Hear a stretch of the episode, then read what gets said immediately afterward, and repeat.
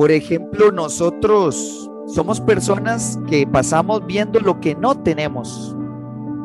El, que es gordito dice, uy, yo desearía ser más flaco. El que es flaco dice, uy, yo desearía ser más relleno. El que es alto dice que preferiría ser más bajo. El que es más bajo quiere ser más alto. El que tiene una casa dice, uy, yo desearía tener una casa. El que tiene una casa con deuda dice, uy, yo desearía mejor no tener esta deuda. Y las personas no son capaces de ver la bendición. Y por eso este tema hoy, porque precisamente renovación fue con el grupo que yo inicié mi camino de la fe. Nunca se me olvida, allá por el año 97, 98, yo empecé mi camino en las cosas de Dios. Sin embargo, yo empecé de una forma, un proceso de conversión muy fuerte, porque yo era una persona que no lograba ver cuál era el sentido de mi vida. No lograba ver cuáles eran las bendiciones que Dios me había dado. Y les cuento así rápidamente que yo en el 97 empecé en la universidad y pues, ¿qué les diré? Yo era el, chico mudo. Cuando digo mudo, literalmente era mudo. O sea, yo no hablaba. Eh, era tan tímido, tan vergonzoso, que yo no era capaz en una clase, por ejemplo, eh, participar, porque mi timidez era tal punto casi que una patología, era algo ya enfermizo, a mí no me dejaba desenvolverme. Al punto que, por ejemplo, eh, no solo en una clase en la universidad, sino que también en mi casa. En mi casa no era capaz de dialogar con mi mamá, ni con mi papá, menos con mis hermanos, con nadie. Yo era, como decía mi mamá, un indio. Llegaban visitas a la casa y me iba a esconder de la gente. Me daba miedo la gente. Me daba miedo socializar. Es más, yo le decía a Dios, si era que existía, porque también tenía dudas de si Él existía, que para qué me había creado, qué sentido tenía mi existencia si ni siquiera era capaz de establecer un diálogo con mi familia, menos con, con personas de afuera. Entonces yo me consideraba una persona que no tenía sentido para lo que hacía, que Dios le repartió a todos bendición, pero cuando le tocó el turno a mí, a mí me brincó, eso pensaba yo, a mí me había brincado y a mí no me había repartido bendición. ¿Sabes? En el año 98, 99, eh, que estoy en este proceso de conversión, yo me sentía, así como usted ve esta imagen de ahorita, sentía que yo veía una montaña gigantesca frente a mí que no era capaz de escalar. Es más, no estaba dispuesto a escalarla. No estaba dispuesto a pagar el precio de lo que significaba llegar a esa cima de la fe, al encuentro con Dios. Recuerden que cuando la palabra de Dios menciona que Jesús subió a la montaña, no sé si ustedes recuerdan varios pasajes del Nuevo Testamento que dice, y Jesús subió a la montaña. Subió a la montaña teológicamente significa que Jesús estaba en oración, estaba en contacto con su Padre Dios. Por eso yo les puse ahí esa montaña, que es símbolo de, de lo que yo quería, subir a la montaña, escalarla y tener un encuentro con Dios. Pero no la tenía nada fácil. Era el mudo, el tímido, el que era bueno para nada, que no tenía dones ni talentos, según mi forma de pensar. Y le quiero decir algo. Mi primer grupo con el que empecé a tratar de caminar fue la renovación. No sé por qué, pero fui a dar allá la Merced en el año 99, 2000, por ahí. Ya en esa época el padre Sergio andaba por ahí por la Merced, por el año 2000, 2001. Y yo recuerdo que mi primera experiencia, cuando yo quería hacer algo, no sabía qué dentro de la iglesia, yo llegué a una asamblea un viernes, no se me olvida, un viernes en la noche. Y yo llegué y, no conocía a nadie, entonces me senté en una banca muy cerca de la salida lateral de la iglesia de la Merced. Y cuando me senté, bueno, cuando entré, mejor dicho, al templo, estaban en una adoración fuerte. La gente cantaba, aplaudía. El mismo padre que estaba al frente, que yo no sabía quién era, estaba danzando y yo decía que era aquello, qué, qué locura. Nunca había visto una, una misa así. Y entonces yo veía que donde me senté había un señor que estaba a la par mía que sudaba y aplaudía y, yo quería en mi corazón hacerlo, pero yo era tan tímido y tan vergonzoso que, que entonces daba una palma y me volví a sentar.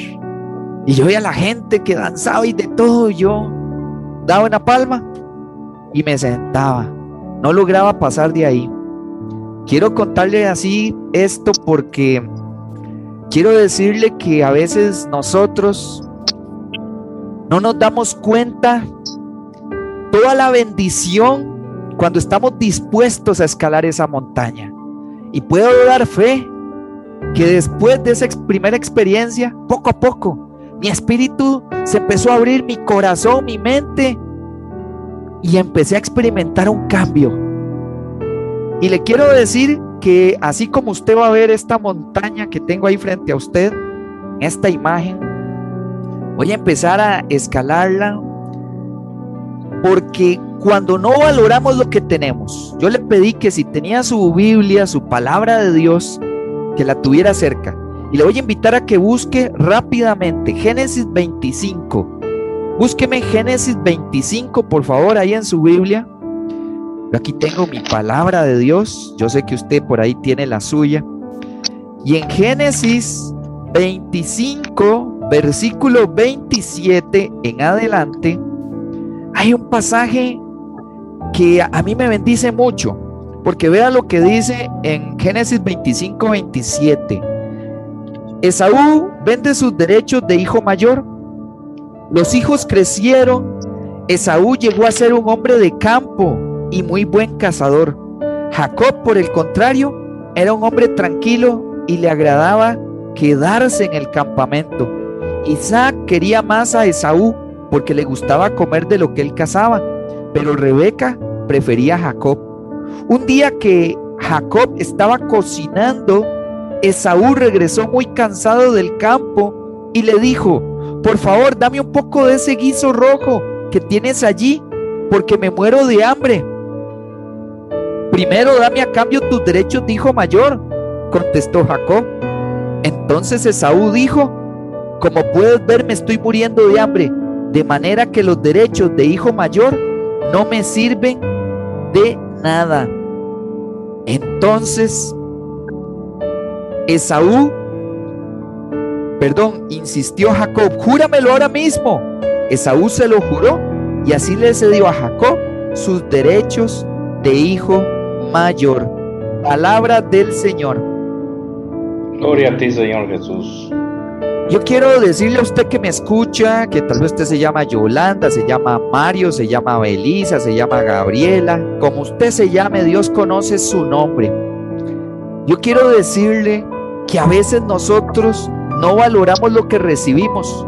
Aquí tenemos a Jacob y Esaú.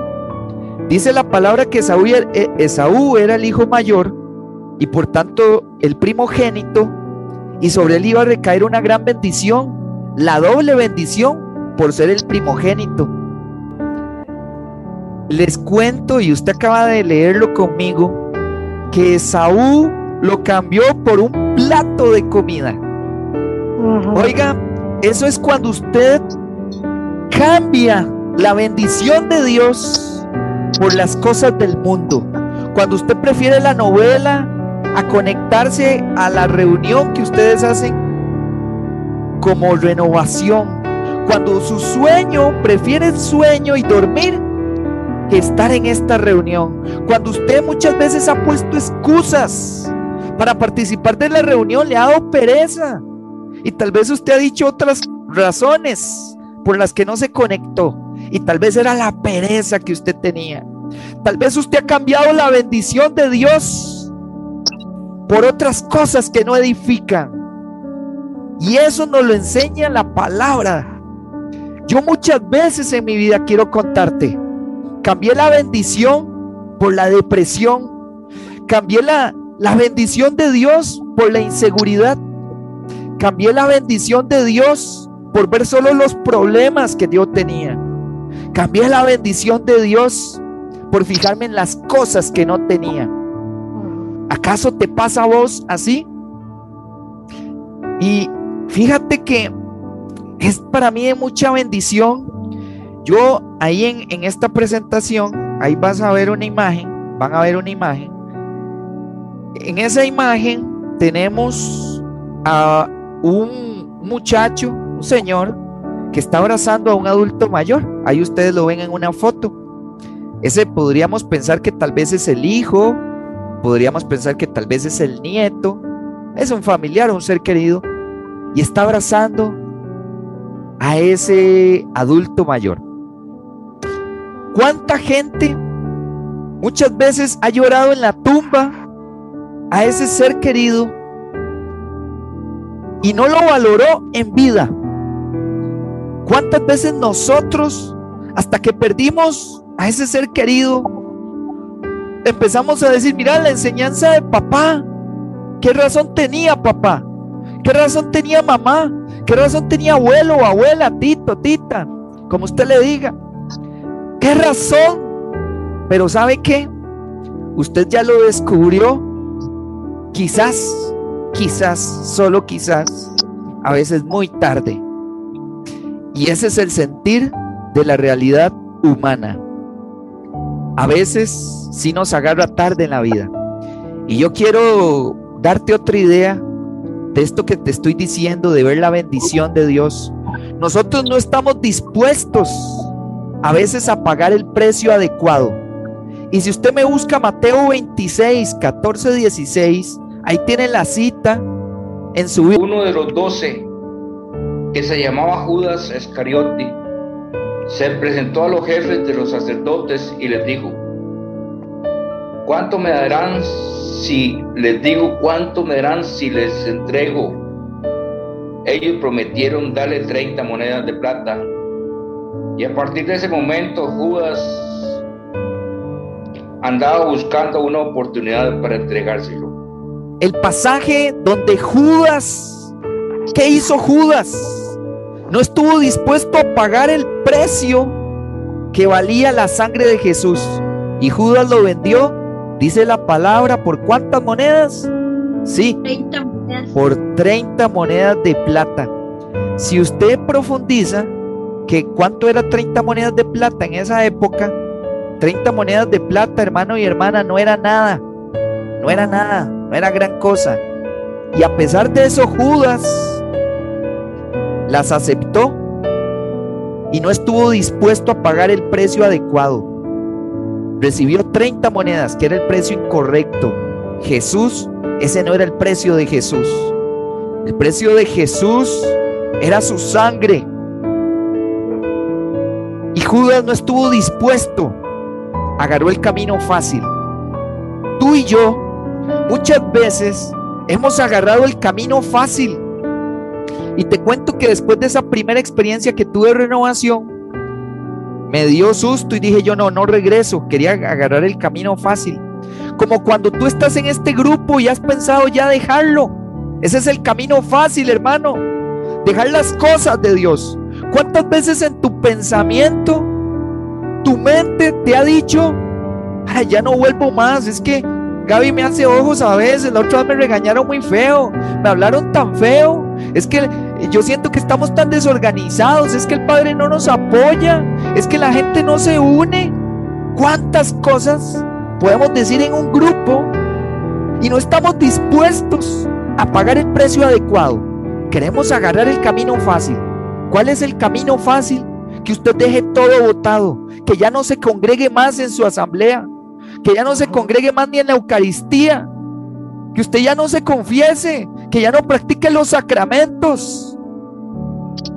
Y sabe, yo el mudo, porque así era yo. Mi mamá le decía a mi, a mi profesora que, que, que, que yo era como una momia. Yo era entonces el mudo, la momia. porque ni me movía ni, ni hablaba. Sabes, a mí no se me olvida eso. Cuando yo le dije a Jesús, Jesús, estoy dispuesto a pagar el precio de superar mi timidez, de superar esto que tengo, de poder hablar en público, de poder decir algo, lo que sea. Yo quiero pagar el precio. Claro, lo que no sabía era que el precio era alto. Y yo le propuse a Jesús, hice un pacto con él. Yo le dije que cuando yo fuera a misa y ocupaban un lector en esa misa la que fuera y decían en voz alta que yo decía yo, yo leo. Y bueno, pasaron los días y a mí se me olvidó esa promesa que le hice a Jesús. Te cuento que un día nunca se me va a olvidar ese día. Era un sábado, era misa de cuatro en la iglesia La Soledad, allá en San José. Andaba en San José y pasé a misa de cuatro. Eran las tres y media de la tarde. Perdón, la, iglesia del Carmen, no la Soledad, sino el Carmen, en San José. Eran las cuatro de la tarde, eran tres y media. Y yo llegué temprano y dije yo voy a pasar de una vez a misa. Y resulta que cuando llegué casi no había gente. Y en eso que estoy en la banca, esperando a que empiece la misa, dice una señora en el micrófono, hermanos, necesitamos tres lectores para la primera lectura, para el Salmo y para la segunda. El corazón, hermanos, me comenzó a latir con una fuerza. Y, y yo como pude, con la mano temblorosa, dije yo, yo. Entonces la señora dice, venga muchacho, le estoy hablando que yo tenía ahí en ese entonces tal vez 19 años. Y entonces yo me levanté y fui a donde la señora y me dice, vea, usted la segunda lectura, si quiere practíquela. Y entonces ya me puse a leer ahí en el, en el libro, ¿verdad? Eh, la, la, segunda lectura, la practiqué. Dije yo, no, pues esto es pan comido. Dije yo, y casi no hay gente, más fácil. Lo voy a cumplir, dije yo. Entonces me fui a sentar a la banca y la señora me dijo que estuviera atento. Entonces, bueno, estaba sentado en la banca y cada rato volví a ver atrás para ver, yo estaba sentado como en las primeras bancas a ver si, cómo estaba el asunto con la gente. Y ya como a las 3 y 50 empezaba a llegar gente. 3 y 55, 4 de la tarde, volví a ver para atrás y, y estaba repleta la iglesia. Dije yo, Dios mío, ¿en qué me embarqué? Oiga, y le voy a contar algo, confesándoselo. Estuve dispuesto a levantarme y salir corriendo. Y le voy a decir por qué no lo hice. Porque dije yo, qué vergüenza levantarme, salir corriendo yo de ahí y que la señora encargada me vea y que me llame. Más vergüenza me dio eso. Dije yo, no, tengo que hacerlo. Las manos me sudaban, el cuerpo me sudaba, todo me temblaba. Empezó la misa, empezó la primera lectura, siguió el salmo. Yo ya sabía que después del salmo a mí me tocaba. Todo mi cuerpo estaba en un puro temblor. Estaba frío, cambiaba de colores en mi cara, ponía rojo, amarillo, azul, parecía un semáforo. Y entonces dice la, la monitora, ahora la segunda lectura. Hijo, yo a como pude me levanté, temblaba mi cuerpo, parecía una gelatina. Llegué hasta donde estaba el lambón. Entonces empecé a leer. Lectura del libro de... No me acuerdo cuál libro era el que leí. Eh, y cuando leía, la voz mía temblaba, brincaba. Yo nunca había sentido esa experiencia de que brincara mi voz así. Y les puedo decir, hermanos, para resumir, porque el tiempo se nos va, que cuando yo terminé y dije palabra de Dios y todo el mundo contestó, vea, yo no le puedo explicar qué sensación de, de victoria, sentí que escalaba la montaña, ahí yo vi la bendición de Dios, dije, lo pude, Tal vez para los demás era algo normal leer ahí al frente, para mí no. Para mí eso era escalar la montaña. Ahí me di cuenta que yo podía, era capaz de leer. Y a partir de ahí, en todas las misas a las que iba y podía, hacía las lecturas. Y así empecé, empecé, perdón, a superar esa timidez. Y me di cuenta que el precio de Jesús es la cruz, esa cruz que usted ve ahí. La cruz de Jesús, conforme pasaron los años, me di cuenta que era el precio que yo tenía que pagar. Si yo quería ver la bendición de Dios, que este caminar no iba a ser fácil. Ahora te voy a pedir que busques en números 13, 1. Yahvé dijo a Moisés, envía a algunos hombres a explorar la tierra de Canaán, tierra que voy a dar a los hijos de Israel. Enviarás uno por cada tribu, que sean todos. Ahora, hermana, brínquese al versículo, por favor, 28. Y las ciudades son fuertes y muy grandes. Hemos visto hasta descendientes de los gigantes. Gloria a ti, Señor. Muchas gracias, hermana. Eh, ok, vamos a ver, voy a ubicarlos en el contexto. En lo que estaba tratando de leer ahí la hermana que proclamó la palabra de Dios es un pasaje donde nos cuenta que Moisés envió a dos espías que fueron a Canaán para ver la tierra prometida. El propósito del Señor era mostrarles anticipadamente todo aquello que tenía preparado para ellos. Pero ellos, en vez de alegrarse y recibir la gracia de Dios, que empezaron a hablar? Lo que la hermana leyó ahí en el versículo 28. Comenzaron a hablar mal de la bendición de Dios y empezaron a ver todo lo negativo. Ay, que es que la, que, la gente que vive allí es fuerte. Las ciudades son muy grandes y fortificadas. Además, viven descendientes del gigante Anak. Ellos empezaron a ver, empezaron a hablar mal de la bendición de Dios. Entonces, eso nos deja una enseñanza, como ve usted ahí en la pantalla, cuando hablamos mal de la bendición. Cuando yo empecé en este caminar, uno a veces empieza a avanzar y a crecer en grupos y uno empieza a veces a hablar mal de los grupos. Que es que este grupo esto, que es que el líder aquí, que es que el compañero de asamblea aquí y allá, que es que el padre esto. Y empezamos a hablar mal de la bendición. Pero no porque todo sea perfecto. Es cierto, hay cosas que se pueden mejorar. Es cierto, a veces hay sacerdotes que no nos apoyan. Es cierto, a veces nos sentimos solos. Pero no hay que hablar mal de la bendición. Y entonces este pueblo empezó a hablar mal de la bendición, de la tierra prometida. Empezó a hablar mal de lo que Jesús les tenía preparado, lo que el Señor les tenía preparado.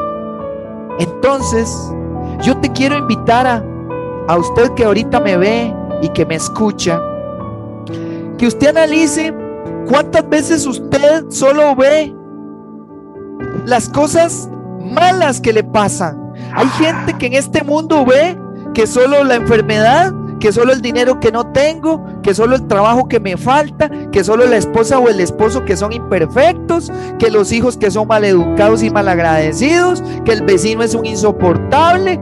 O sea, solo empezamos a hablar cosas negativas. Analices usted hoy, hoy miércoles, cuántas cosas usted hoy habló negativas de todo. Ah, no sé, tal vez usted me puede decir, no, hermano, yo no, yo solo hablé de bendiciones. Bueno, gloria a Dios que usted vio bendiciones en todo lo que hizo, pero muy posiblemente algunos de ustedes se hablaron de cosas malas, Tal vez algunos de ustedes en los últimos días y semanas se han estado cuestionando si Dios los está escuchando, si Dios está escuchando su clamor, si está escuchando su oración, si está escuchando su necesidad. Porque a veces hablamos mal de la bendición, como este pueblo de Dios.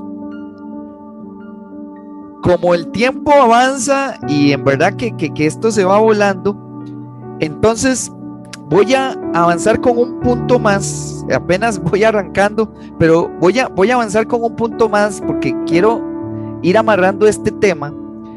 Eh, y quiero compartir con ustedes cuando perdemos la pasión, pero la pasión por, por buscar las cosas de Jesús, cuando estamos escalando esa montaña y vemos que la cima está lejos todavía, y vemos que nos hace falta mucho como católicos creyentes, que me hace falta mucho como misionero. Y entonces nos desanimamos y perdemos la pasión. Cuando usted dice, no, mejor definitivamente dejo esto, creo que ya no voy a seguir más. Porque usted dice que ya no siente en su corazón el deseo de seguir, que usted ya no siente esas ganas. Porque a veces, hermano y hermana, nos pasa como en la segunda de Reyes 13:14. Le invito a que lo busque. Segunda de Reyes 13:14. Eliseo estaba enfermo de muerte y Joás, rey de Israel, fue a verlo y lloró y lo abrazó diciendo, Padre mío. continúa. Hasta ahí. No, no, sigue, sigue, yo te digo cuándo. Padre mío, Padre mío, que ha sido para Israel como un poderoso ejército, Eliseo le dijo, toma un arco y algunas flechas. El rey tomó un arco y unas flechas. Entonces Eliseo le dijo, prepárate a disparar una flecha. Mientras el rey hacía esto, Eliseo pudo, puso sus manos sobre las, las del rey y le dijo, abre la ventana que da al oriente el rey la abrió y Eliseo le ordenó, ahora dispara. Y el rey disparó la flecha, entonces Eliseo exclamó, flecha salvadora del Señor, flecha salvadora contra Siria, vas a derrotar a los sirios en Afet y acabarás con ellos. Después le dijo al rey, toma las flechas, y al tomar el rey, Eliseo le ordenó, Ahora golpea el suelo. Y el rey golpeó el suelo tres veces y se detuvo. Hasta ahí, hermana, hasta ahí. Muy bien, gracias. Palabra de Dios. Vamos a ver, hermanos. Aquí es muy interesante porque tenemos a Eliseo, ¿verdad? Que, que le pide hacer al rey que se llamaba Joás. Pongamos mucha atención eso, ese detalle. Eliseo le pidió a Joás que agarrara el arco y la flecha y le pidió que lo lanzara por la ventana. Y vemos que la palabra de Dios que él hizo como el profeta le mandó, solo que la última dirección de Eliseo fue para el golpear en la tierra. Oiga, pero vemos que cuántas veces lo hizo el rey. ¿Cuántas veces lo hizo el rey? Tres veces. Oiga, y el, el rey lo hizo tres veces y dice que hasta ahí llegó. Se detuvo. Más adelante, si ustedes pues leen, no lo vamos a hacer por cuestión de tiempo. Eliseo le dijo que si él hubiera hecho cinco veces, hubiera derrotado a ese ejército con el que tenía el conflicto. Pero el rey lo hizo solo tres veces, se rindió, perdió la pasión aunque Eliseo no le dijo cuántas veces tenía que hacerlo, el rey se rindió fácilmente. Entonces, hermanos, cuando uno camina en las cosas de Dios y usted y yo somos creyentes, pero nos rendimos porque las cosas no salen como nosotros pensábamos que iban a salir. Cuando usted dice, pero es que yo oro por ese hermano, intercedo y no veo que nada pase. Cuando yo veo que que cada vez mis problemas son más y más, a pesar de que estoy orando más. Cuando yo veo que la bendición de Dios como que se aleja de mí y tengo más pruebas a mi vida, te digo algo, en los evangelios de Jesús vienen descritos aproximadamente unos 40 milagros. Y sabes algo, de esos 40 milagros, de esos milagros que vienen en los evangelios, todos todos, y usted puede leerlos cuando quiera, todos los milagros siempre empezaron en una situación, en un problema, en una dificultad. Entonces, si, si tú oras y te enfrentas a más problemas y más problemas, es porque ya casi viene la hora del milagro. Es porque Jesús necesita prepararte más, prepararte mejor. Así que siéntete bendecido cuando estés en periodo de prueba, en periodo de dificultad, en periodo de soledad, en periodo de abandono, porque Jesús te está probando a ver si te rindes como este rey que lo hizo tres veces y se detuvo, dice la palabra de Dios. ¿Cuántas veces llevas intentándolo? ¿Tres? ¿Cuatro? ¿Cuántas veces has intentado dejar ese vicio y ya te rendiste? Dices, no, mejor, mejor sigo disimuladamente, que nadie se dé cuenta. ¿Cuántas veces has intentado dejar la pornografía, el licor, el tabaco, la droga, la mentira, la pereza? Y lo intentas y dices, no, no se puede. Así me moriré y te rindes, te detienes. Hoy yo quiero decirte en el nombre de Jesús y para ir terminando este tema, de cuando tenemos que aprender a ver la bendición de Dios. Yo quiero decirte que yo pasé de ser mudo en el año 97, toda mi vida, 20 años de ser mudo. Ya te expliqué a qué me refiero con lo de mudo. Una persona con desconfianza, tímida, insegura, que sentía que no tenía dones ni talentos. Y por la gracia de Dios, Dios en este caminar me ha permitido hablarle a multitudes. Me ha permitido tener un programa de radio. Me ha permitido en mi trabajo poder servir a tanta gente a través de, de hablar, a través de servir. Y yo hoy alabo a Dios porque en este caminar he visto la mano poderosa de Dios. No te rindas, no pierdas la pasión. Yo te invito a que te dije, este tema era tema oración. Sigamos en oración. No sientas miedo. Si sientes que has perdido la pasión, decláraselo a Jesús. Jesús, ya no siento la misma pasión cuando oro, cuando te alabo a través de un canto, cuando leo tu palabra. A veces parece que me da más sueño que otra cosa cuando a veces quiero servirte, cuando a veces voy a la misa, ni siquiera me concentro en las lecturas. A veces ni sé de qué se trató el Evangelio. A veces no sé ni de qué fue la primera, la segunda lectura o el salmo. Salgo tan vacío a veces. Porque mi pasión se va tal vez al fútbol, al sexo desenfrenado. Se van las pasiones del mundo y no tengo pasión en las cosas tuyas, Señor.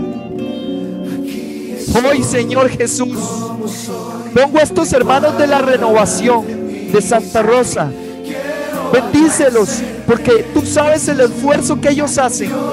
Tal vez a veces se desaniman porque quisieran ver ese templo a rebosar, ese salón a rebosar, quizás esa reunión virtual con mucha gente.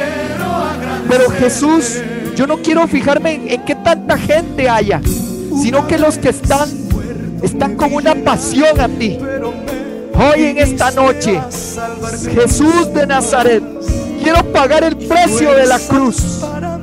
Aunque sean las críticas de los compañeros del trabajo, que me dicen, ay, qué aburrido, venga a la fiesta donde hay licor, donde hay sexo. Venga. Tal vez Jesús yo soy tan débil que me rindo muy fácil, Jesús, para caminar en tu camino. Hoy, Jesús, te pedimos, ten compasión de nosotros, ten misericordia de este humilde servidor, Jesús.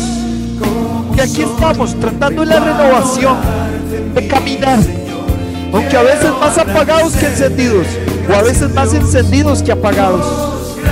Ayúdame a bendecir a mis hermanos de renovación. En vez de criticarlos y ver lo negativo, orar por ellos para que sigan con el fuego del Espíritu Santo. Por la intercesión de Santa María. Por el sol quiero